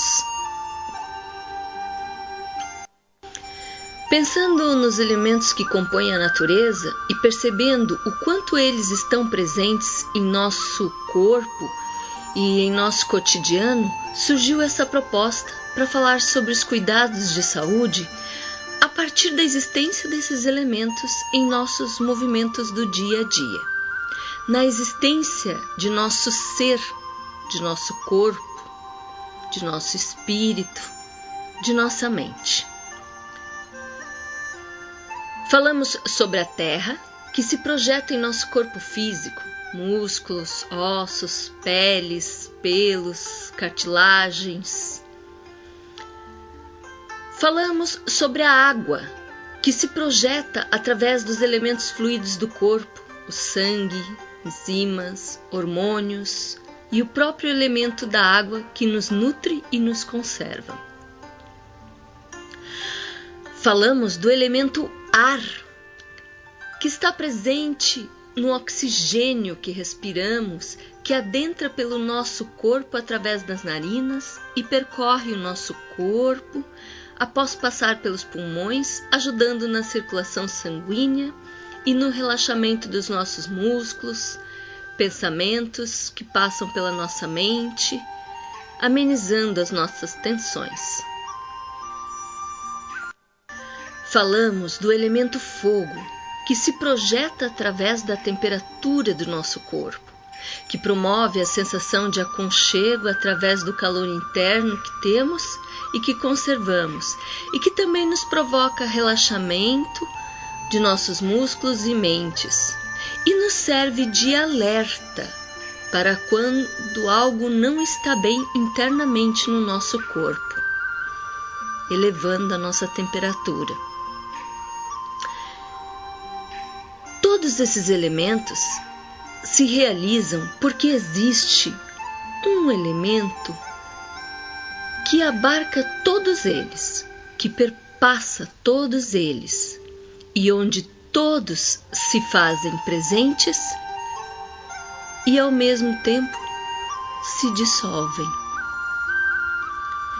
Hoje vamos falar sobre o elemento espaço. Isso. O espaço que nós observamos distribuído entre céu e terra, astros, estrelas, planetas, onde circulam asteroides, cometas e galáxias, está muito mais perto de nós do que podemos imaginar ou do que podemos ver.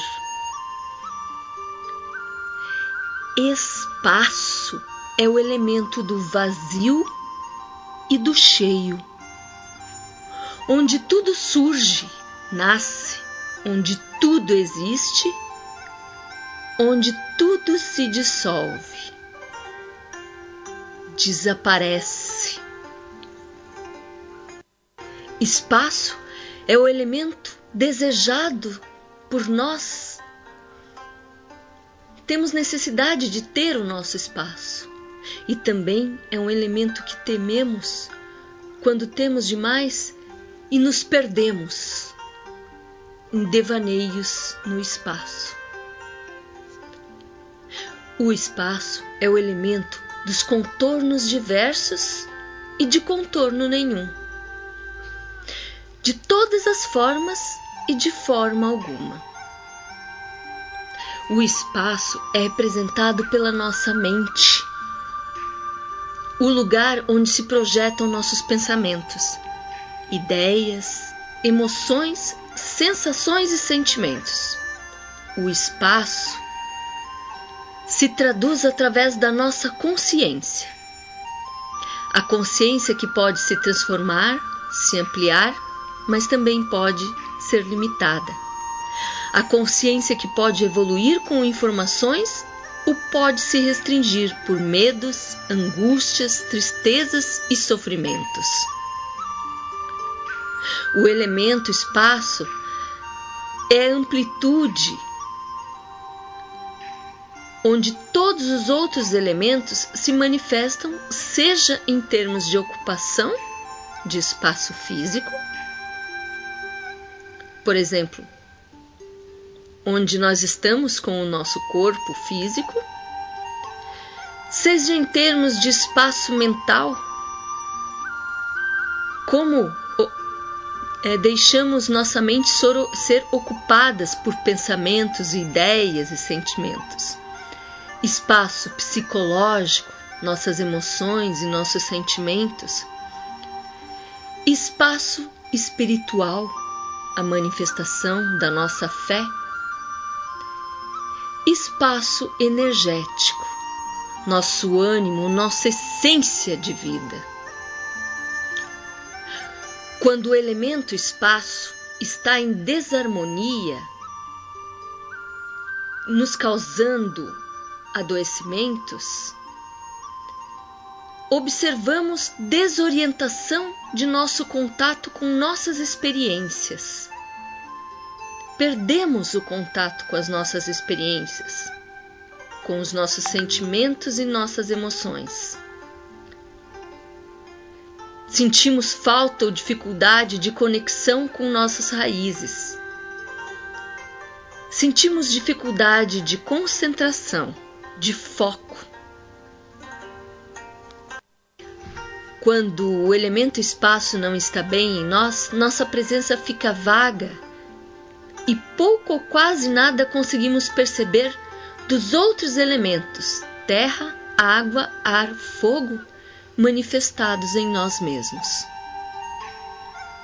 Nossa consciência vagueia solta e nossa mente se, se agita e tumultua sem conseguir focar nos elementos presentes dentro daquele espaço.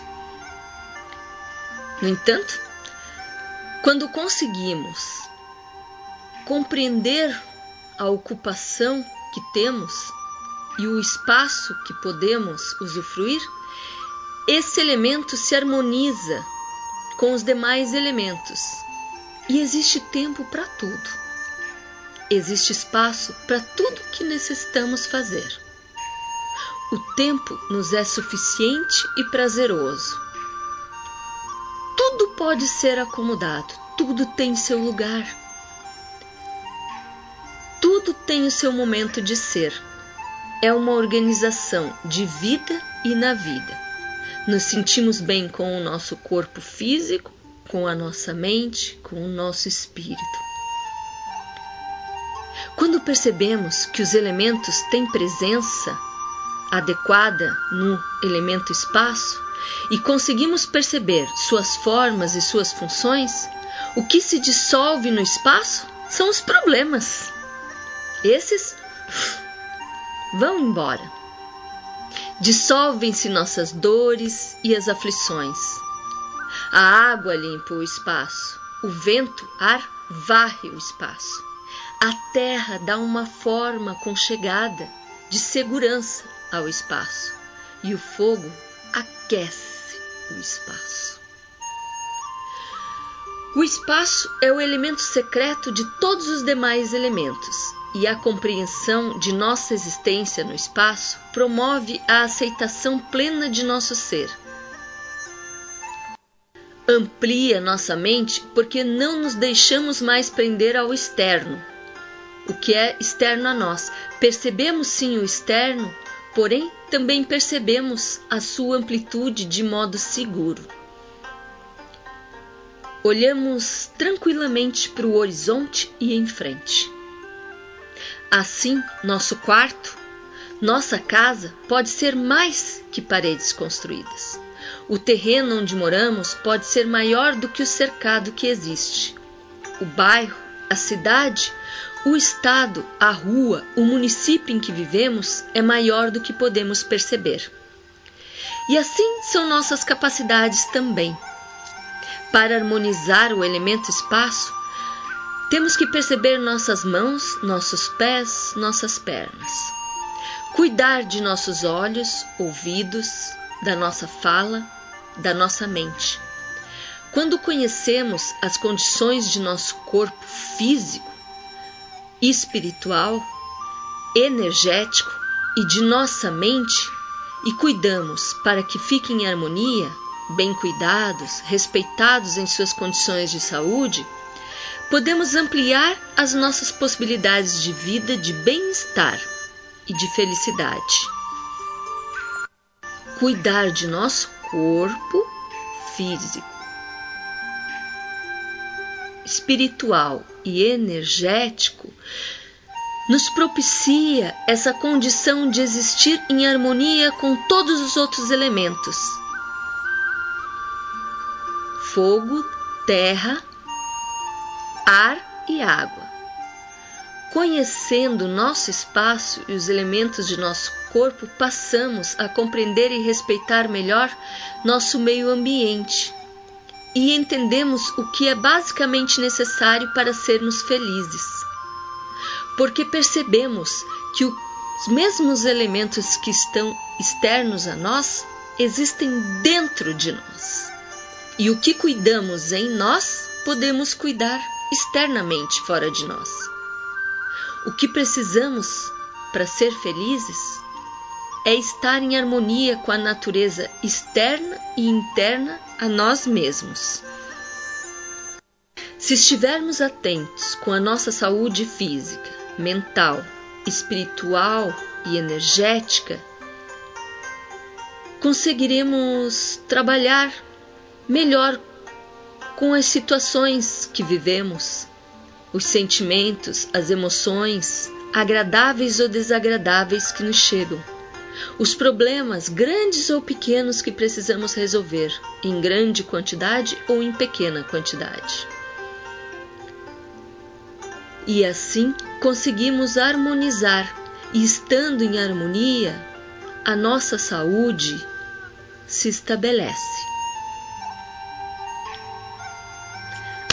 Abraço bem gostoso e aconchegante e muito carinhoso a todos vocês.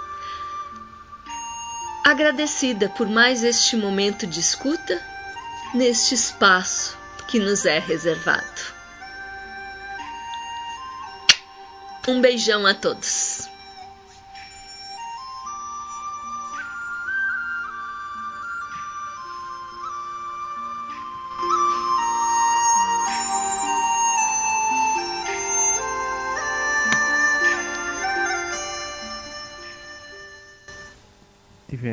Mais uma bela fala né, é, da Etna Thaís, falando sobre os elementos do nosso movimento. Né?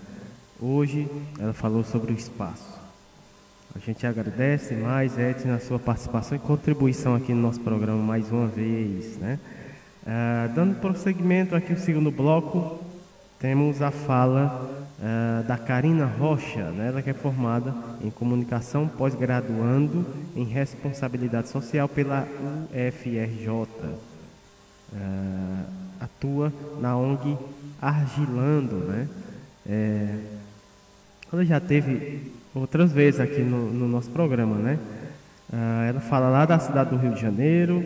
O tema da, da fala da Karina de hoje pobreza menstrual. O que você tem com isso? Né? Vamos ouvir aqui a fala da Karina Rocha. Seja bem-vinda aqui ao nosso programa. Muito boa tarde, Karina. Oi Samuel, oi Érica, tudo bom? Eu sou a Karina Rocha, coordenadora de responsabilidade social e voluntariado da ONG Argilando e estou no programa Minuto Mais Saúde, da Rádio Literária Carrapato. Hoje eu vou falar com vocês sobre pobreza menstrual. O que, que vocês têm a ver com isso? Esse assunto deu uma bombada nas redes esse mês e eu acredito que a gente pode bater um papo legal sobre isso. Bom, mas a primeira coisa que eu preciso fazer aqui é colocar todo mundo na mesma página. Então a gente pode começar explicando o que é pobreza menstrual, né? Bom, é um conceito que diz que é uma situação vivida por pessoas que menstruam e que têm dificuldade em acessar informações sobre o tema, dificuldade em obter kits de higiene, itens como absorventes e ainda que passam pela precariedade ou ausência de acesso a banheiro, água corrente e saneamento básico. Essa barreira gera um impacto direto na vida produtiva, na autoestima e também na inserção das pessoas que menstruam no mercado de trabalho. Quando a gente fala de pobreza menstrual, estamos falando de uma perda enorme na geração de riqueza do mundo, quando a gente não consegue estudar ou trabalhar pelo simples fato de estar menstruada.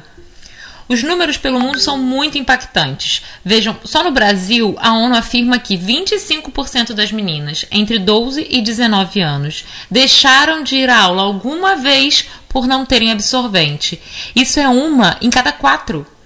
E não é só absorvente que falta. O próprio conceito leva à questão também da falta de informação, né?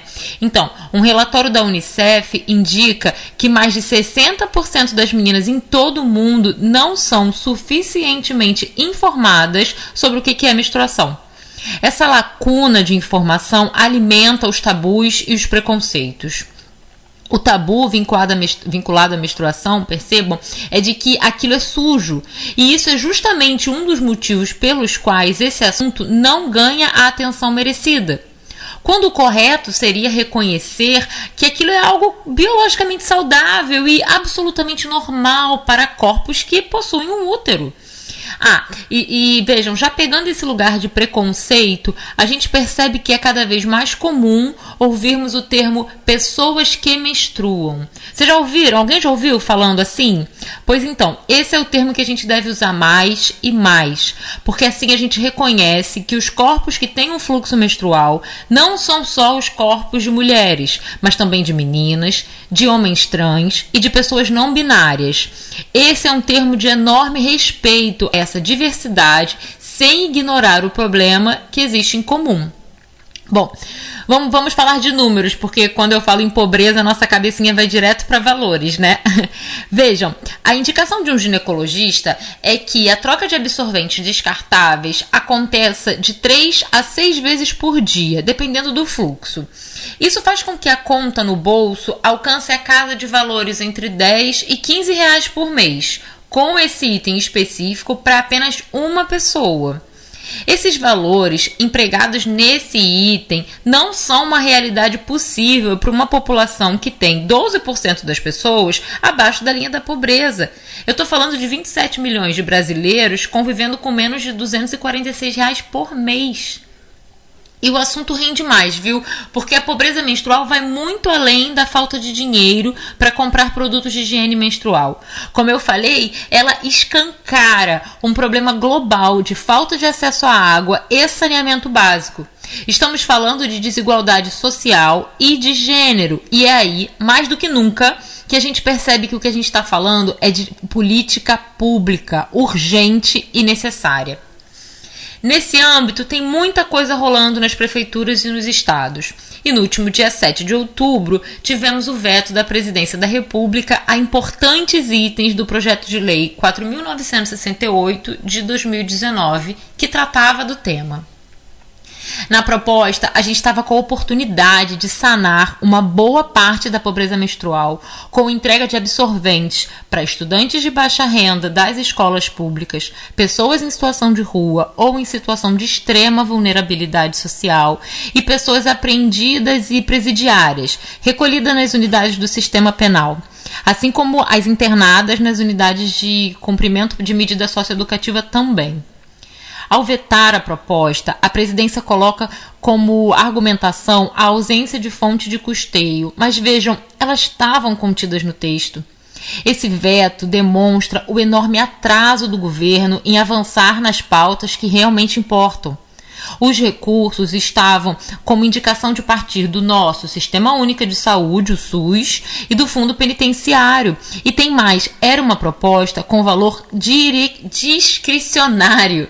Isso quer dizer que, se porventura faltar o dinheiro, não é impositivo ao governo, é a possibilidade de sair a liberação do recurso. Então, não iria ferir a lei de responsabilidade fiscal, como foi argumentado. E houve ainda uma manifestação de que o assunto não condiz com o interesse público. Bom, a gente precisa, enquanto sociedade, perguntar que público é esse que tem esse interesse. Eu vou, eu vou aqui até evocar o conceito, por exemplo, de lugar de fala, que comumente é aplicado na pauta antirracista e que visivelmente pode ser conversado aqui também. Pois se temos homens cis, brancos, com poder aquisitivo, dizendo que pobreza menstrual não é de interesse público, a gente precisa levantar a voz das pessoas que menstruam, sejam elas mulheres ou homens trans, que já são socialmente marginalizados, para que, para que sejam elas a tratarem das dores desse assunto. As pessoas que menstruam já passaram, em algum momento, por algum constrangimento ou uma privação relacionada à menstruação. Agora, imaginem passar por esse tipo de situação todos os meses, sem exceção. Vejam, a nossa Constituição traz um princípio, o princípio da essencialidade. Segundo esse princípio, quanto maior for a essencialidade de um produto, menor deve ser o imposto sobre ele. O absorvente é visto aqui e mundo afora como um produto cosmético, um produto de luxo, e muito frequentemente ele é tributado dessa forma. Por isso, a identificação desse item como básico é muito mais do que uma palavra, pode significar uma tributação diferente, reduzindo em até 27,5% do seu valor, como é feito com outros itens da cesta básica e os seus respectivos impostos. A gente está falando da Constituição brasileira, aquele documento que deve ser o nosso guia enquanto sociedade. É lá que a gente encontra um dos fundamentos da dignidade da pessoa humana, está no primeiro artigo. Esse fundamento ele se concretiza com a garantia dos direitos fundamentais, dentre os quais os direitos sociais, que engloba direito à saúde. Então, agora eu volto lá na minha pergunta inicial. O que, que você tem a ver com isso? Você tem tudo a ver com isso. A escritora Jamila Ribeiro, ela diz assim: se não se nomeia uma realidade, nem sequer serão pensadas melhorias para uma realidade que segue invisível. Então vamos nomear essa realidade. O nome é pobreza menstrual. A gente precisa desmistificar o tema da menstruação em casa, com a família, falando com todo mundo. A gente precisa falar que se uma a cada quatro meninas está perdendo o dia de aula, a gente está falando de desigualdade de gênero, de perda de oportunidade. Precisamos falar de mulheres encarceradas que recebem o kit de higiene padrão. E o padrão é cisnormativo. Ele não é pensado em pessoas que têm um útero com um fluxo menstrual mensal a gente precisa falar de saúde pública, porque quando falta um instrumento correto, é usado miolo de pão, jornal, papel higiênico, meia, até espuma de colchão para poder conter o fluxo menstrual. E o resultado é custo público também, porque essas pessoas precisam ser tratadas e o tratamento é para infecções diversas, cistites, candidíases e até às vezes a perda da possibilidade reprodutiva quando a gente traz para a pauta a mulher que está em situação de rua, o entendimento precisa se alargar para uma situação andarilha, para uma pessoa que talvez não tenha uma calcinha ou cueca, que está sempre se deslocando, tendo que ser, sendo expulsa de um lugar para o outro, e ela faz isso sangrando literalmente cada uma de nós e cada um de nós tem um papel importante nessa conversa. O número de coletivos e organizações se movimentando sobre o tema é incrível e vale ressaltar muitos deles chefiados por jovens com menos de 18 anos que já perceberam que podem e devem fazer parte da mudança que pregamos. O veto da presidência ainda pode ser revisto pelos parlamentares e eu pessoalmente espero muito que assim seja Além disso, diversas prefeituras e alguns estados já estão se movimentando na causa, com políticas mais diretas, seja pensando na tributação, seja com a doação é, direta dos próprios absorventes. A nossa luta, mais do que justa, é para que o ato de sair de casa, de se levantar de um banco da escola, de ir e vir, não seja impedido por uma função que é natural dos corpos. É, a, gente, a, gente agradece, Karina, a sua participação mais uma vez aqui na nossa programação. Né? É, quando eu, eu, entrei em contato com você, né, eu disse, Karina, vamos voltar ao assunto, vamos dar mais visibilidade. Né? Vamos trazer para a cena algo que está atual, mas que é uma necessidade. Né? A gente está dialogando, a gente está implementando ações que minimizem né, é, é, esse, é, essa situação dessa população. Né. E aqui eu vou trazer uma, uma cena, algo real, né, que esse ano me chocou. Foi quando eu ouvi de uma usuária, né, que ela comentou com a gente da, da unidade é, que estava deixando de, de comprar absorvente para comprar máscara. E, aí, e assim como a gente vê essa necessidade de que realmente seja inserido enquanto uma política que atenda as pessoas que menstruam. Né? Acho interessante essa sua fala, porque amplia essa condição. E falar de menstruação, a gente precisa quebrar esse tabu. Né? Eu acho que é, é, um, é, um, é um processo que nós temos que trazer para o diálogo dentro das unidades de saúde, dentro da escola, né? dentro das nossas casas. E sempre é bom te ouvir, porque você sempre traz informações coerentes, você traz informações reais, mas você traz uma fala muito didática, né, de fácil compreensão, para que nossa comunidade e as pessoas que nos ouvem se sensibilizem né, e conheçam essa realidade. Gratidão e a gente espera com certeza tê-la você em mais uma outra programação aqui na, na, no programa Minuto Mais, Mais Saúde. Gratidão. É isso aí, tivemos a fala importantíssima fala né, que veio, né, mais uma vez. É, eu acho que é a segunda vez que ela está participando do, do, nosso programa e trazendo novamente esse assunto que é, é tem uma importância enorme, né, que poucos ouvi, ouvimos falar. Eu acho que não ouvimos falar, né? A realidade a mídia não traz isso. E, e, e, é um assunto importante, né? E por, e por não ser pouco falado, por ser pouco falado, é, não chega o, o, o, pessoal, né? O público. E aí não tem esse debate, né? É, é, e tem muitas pessoas que passam por isso, mas é, é, como não, não, não é muito divulgado, não, não é muito falado, né, acaba deixando passar, mas é uma coisa que é um direito, né? É uma, é, é, tem que ser, tem que ser é, garantido, sabido, garantido, né? Saber que isso é um direito de, que tem que ser garantido, exatamente. É, então, o presidente vem e, e, e, fala que não vai é, vetar porque isso dali é uma, não é uma coisa importante. Claro que é importante, né, Erika? É sim, e falando que, é, só para complementar, quando a Karine fala que alguns estados e municípios vão adotar, a gente está, tá, o Ceará vai adotar, sim, já está sendo é, visualizado isso, inclusive numa publicação agora do mês de outubro, que o Ceará vai fornecer é, os absorventes para a rede pública de ensino. Então, a nível do Ceará, o governador Camilo Santana já vai garantir esse acesso, né? E a gente agradece, né, mais uma vez a sua participação e esperamos você mais vezes aqui trazendo esse tema muito importante aqui pra gente.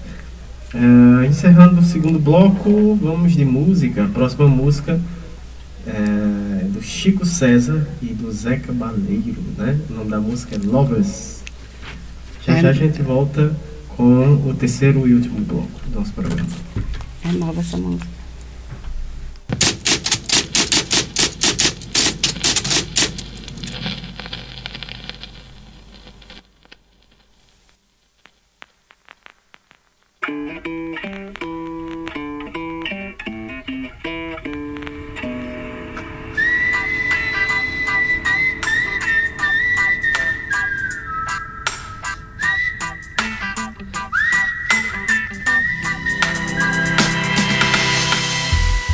Gasta sua saliva. Ataca o sonho, a arte com sua raiva. A vida é de quem a viva e não de quem quer o jogo ganhar. Quem sabe respeitar o sonho alheio, sabe pra onde vai, de onde veio. De alma perdida, o céu está cheio. Iremos todos pro mesmo lugar. Eu vou cantar, lovers, lovers.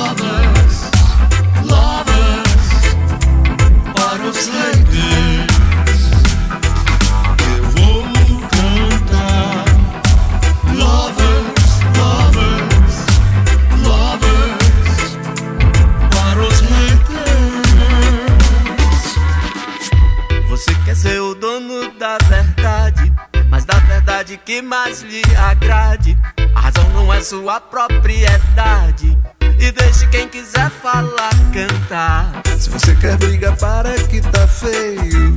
Vida nos alimenta o mesmo seio. Viemos aprender neste recreio. Tire a camisa, goze a brisa. Eu vou cantar. Lovers, lovers, lovers.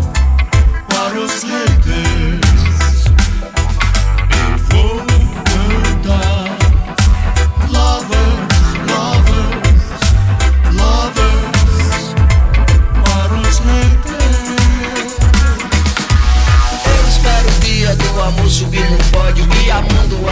O ódio. Adorar um Deus de amor, com louvor louvar. Aí sim eu dou valor, por favor me leve já.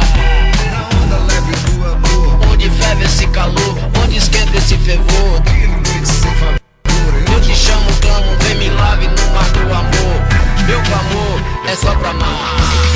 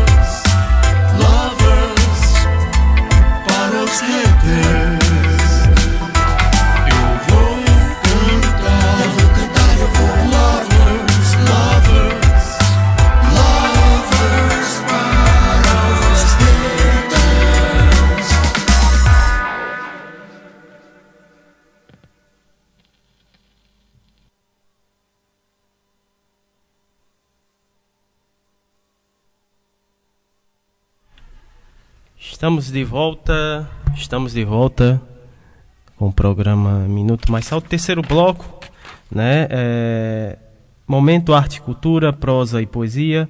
E quinzenalmente o projeto Prosa RHS e também o projeto Nordestinados a Ler. Né? Hoje, dia do projeto Prosa RHS. Né? Uh, quem vai participar hoje é o Rafael Travia, ele que é estudante de psicologia, participante da rede Humaniza SUS, cyberativista né, da saúde mental. Ele fala lá de Joinville, Santa Catarina. Ele vai ler um post. Uh, fazer a leitura né, do post autoral, ele não usa celular. Do Everton Kitts largou. Everton Kitts largou a publicidade e hoje é feliz como agente comunitário de saúde. Olha aí que bacana, né? Vamos ouvir esse post autoral na fala do Rafael Travia.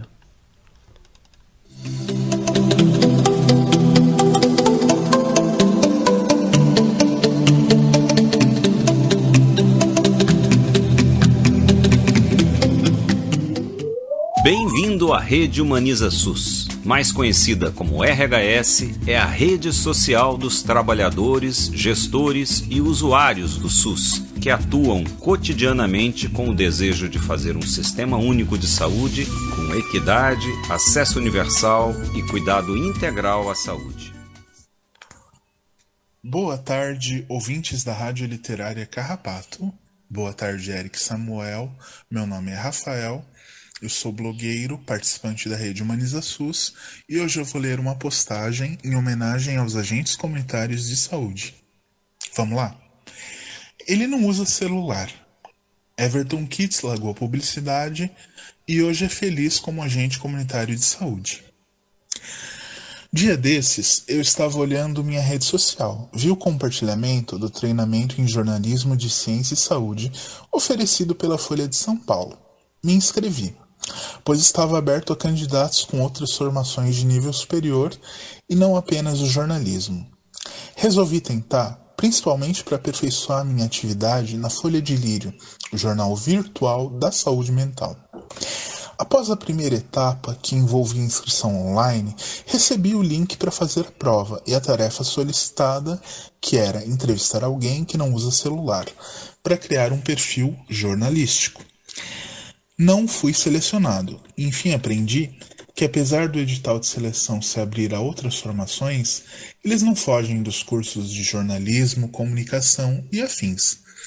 Mas resolvi dar utilidade ao material que produzi, não ao perfil jornalístico completo, porque afinal ele não foi aceito ao propósito que se destinava. Mas compartilho aqui a entrevista realizada, então vamos lá?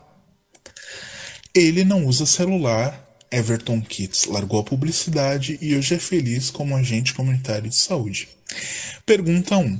Quando e por que você decidiu ser agente comunitário de saúde? Resposta.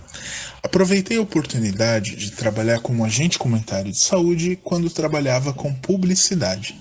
Na publicidade, você não pode escolher o que vender.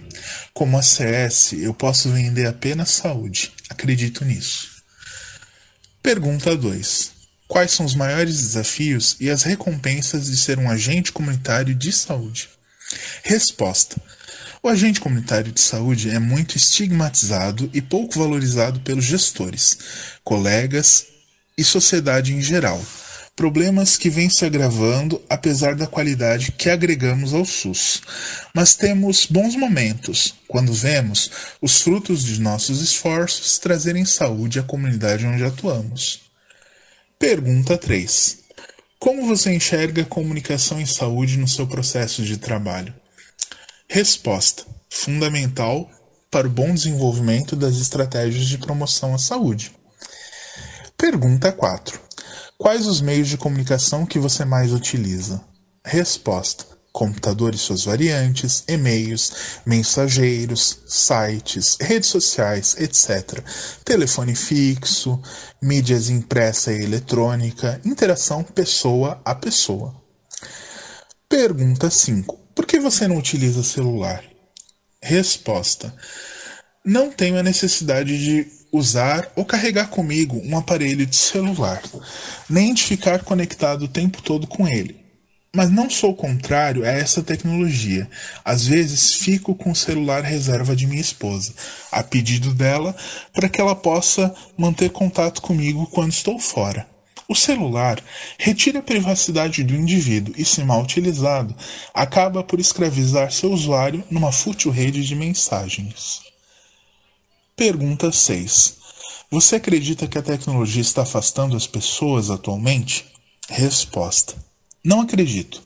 A tecnologia não realiza nada que a mão que a manipula não permita. A tecnologia dirige-se para o caminho que observamos porque existem demandas para tanto, para o bem ou para o mal. A tecnologia é apenas mais um sintoma e não a doença que atinge nossa sociedade.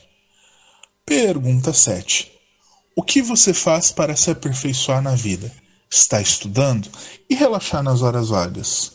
Resposta: Estou atualmente cursando técnico em agente comunitário de saúde pelo Instituto Federal do Paraná para aprimorar cada vez mais minhas habilidades nessa profissão, mas tenho outros interesses como documentários, canais de notícias, automobilismo virtual, jogos online, ciclismo, mecânica, eletrônica, programação 3D, fotografia, artes, história antiga e contemporânea.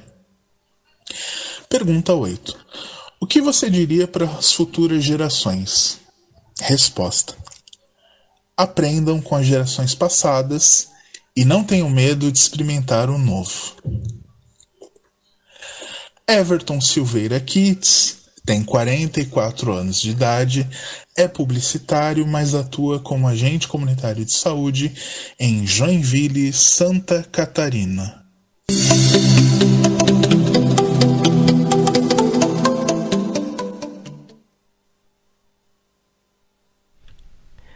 Aí você ouviu o Rafael Travia, né, de, que falou, leu o texto, o post autoral, ele não usa celular, Everton Kitts, é, largou a publicidade e hoje é feliz como agente comunitário de saúde, né? Esse foi o, o mais uma edição do projeto Prosa RHS aqui no nosso programa e a gente agradece essa parceria né, do, do, da Rede Humaniza SUS aqui no nosso programa. Finalzinho do programa, né, é, a gente agradece aos nossos colaboradores e parceiros que contribuíram para o nosso encontro de hoje, também os nossos ouvintes, né, que esteve com a gente durante essa tarde maravilhosa de carrapateado, Uh, vamos, vamos de abraços, né, Erika? É sim, Samuel. Vamos de abraços, né? Um abraços aqui bem caloroso, porque o, o clima tá quente. né? A gente tá assim num calor bem, bem aconchegante aqui no, na, no Cariri, né? Mas faz parte, né? Tem que ter um, um abraço, nem que seja com o calor do, do, do, do da temperatura. E vamos de abraços, né? Primeiro para a nossa comunidade, para as comunidades aqui circunvizinhas, Vila Gregório, Vila Nova, Alto da Penha, que hoje ouviu toda a programação. Abraços para as agências comunitárias de saúde do Alto da Penha, do Mutirão, nossa querida irmã Rádio Cafundó, é, Patrícia Silva, da Rede Humaniza SUS, professor Ricardo Cecim, nossa querida Lohane Solano, Graça Portela, Fiocruz, Rio de Janeiro. Nossa grande parceira e apoiadora, né, a Rádio Paulo Freire, da Universidade Federal do Pernambuco, que tem um projeto é, conjunto com o pessoal da Sementes de Leitura, né, Samuel? Que é o Mentes Conectadas, né? Já está acontecendo né, a, a, transmissão dos episódios do Mente Conectada, que é para um público mais jovem, adolescente, né? Que está nessa fase de aprendizagem para para vestibular. Então, está sendo bem interessante esse momento da parceria da Rádio Paulo Freire, né, no Mentes Conectadas com Sementes de Leitura. Sérgio Aragac, professor, é, Margarida Pereira, doutor Olivandro, que vai estar conosco no próximo sábado, e toda a sua equipe do Mutirão lá de Cajazeiras, na Paraíba, Sandra Honório, a Dinalda, a Gisele, a Cícero, a Gledson, a Dayana, a Dona Galdine, Dona Gorete, a Léa, professor Alcindo Fela, professora Vanderleia Pulga, Ney Vital, que tem a programação amanhã a partir das 9 horas.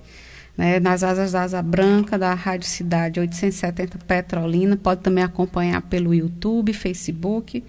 Professor Itamar Lades, Paula Érica, a NEPS, o Movimento SUS nas ruas, a Rádio Cafundó, Jaqueline Abrantes, professora Vera Dantas, e a todos vocês que contribuíram e estão conosco, né, como disse Samuel, carrapateando, né, mais um bom encontro, né, isso fortalece cada vez mais, né, o, o nosso trabalho, né, de uma forma assim muito positiva.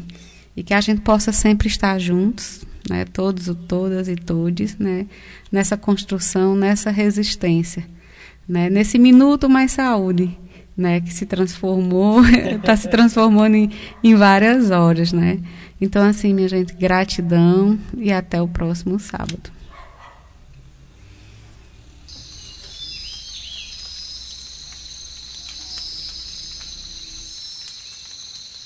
Hey, hey,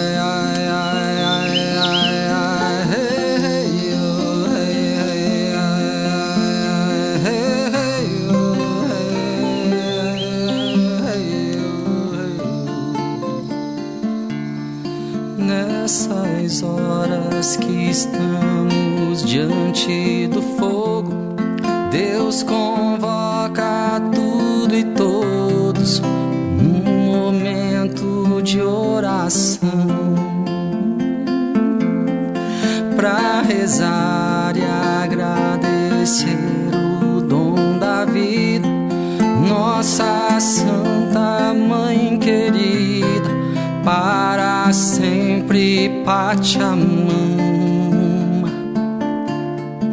Los abuelos